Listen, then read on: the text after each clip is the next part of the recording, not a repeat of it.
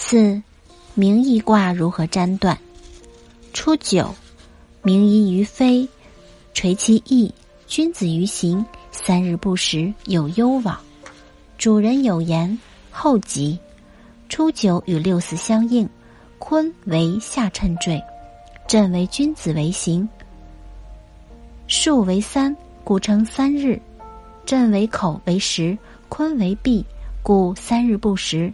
震为王为主人为言。此爻主婚成，求财遂，官事吉，病安。六二，名夷，夷于左骨，用整马状，吉。汉时班古通用，户震为左，巽为骨，巽服不陷。故称宜于左谷，若得壮马，乃能得救。可离险地，所以吉。宋世兄，行人至，病难安，求财不遂。九三，名仪，于南守，得其大守，不可及。真平，往南方征讨，祸福首领，但不可操之过急。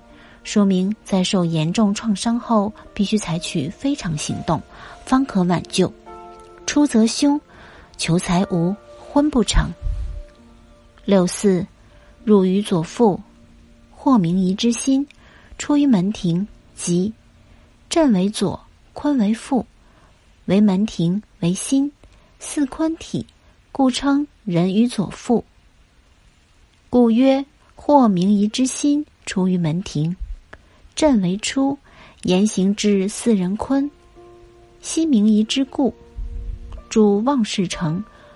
宋诗礼婚成，十五载求财吉。